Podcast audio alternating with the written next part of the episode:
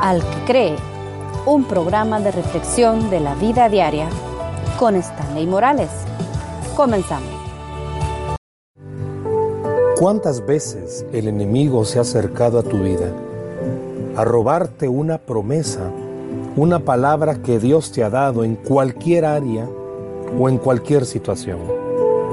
El Señor Jesucristo en el Evangelio de Mateo, capítulo 13, verso 19, está hablando de una parábola y dice, cuando alguno oye la palabra del reino y no la entiende, viene el malo y arrebata lo que fue sembrado en su corazón.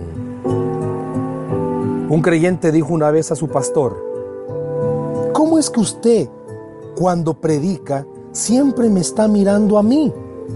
¿Y cómo es que usted sabe lo que he hecho durante la semana? La verdad es que el pastor no lo miraba, ni sabía de sus actos. Lo que pasa es que esta persona era muy buen oyente y prestaba atención.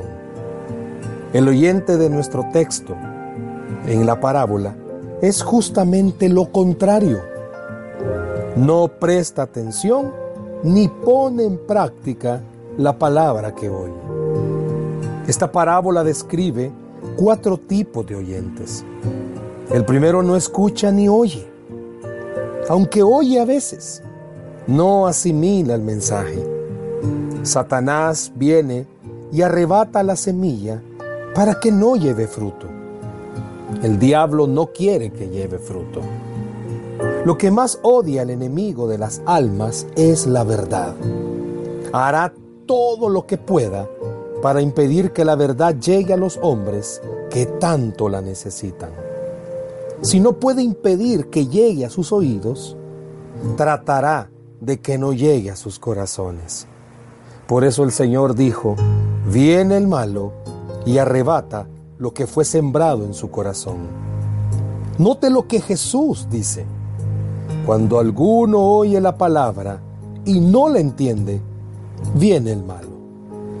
Puede ser cualquiera, un hombre de mucha educación o uno con ni siquiera educación. Eso de entender la palabra no es cosa intelectual, sino espiritual. Entender la verdad no significa salvación, tiene que penetrar en el corazón. ¿Qué palabra te ha robado el enemigo? Un enemigo vestido como una adicción un problema financiero, un matrimonio en crisis, hijos perdidos. Es hora de que recuerdes cada palabra, cada promesa que Dios te ha dado.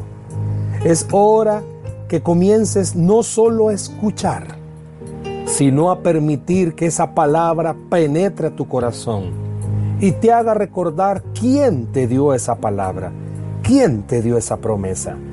Es hora de que ya no le permitas al enemigo venir y arrebatarte las palabras que Dios te ha dado.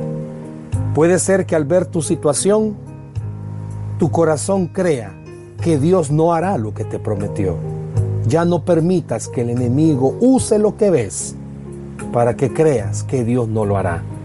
Es hora de que te levantes y puedas recordar que Dios sí hará lo que te ha prometido. Que Dios te bendiga.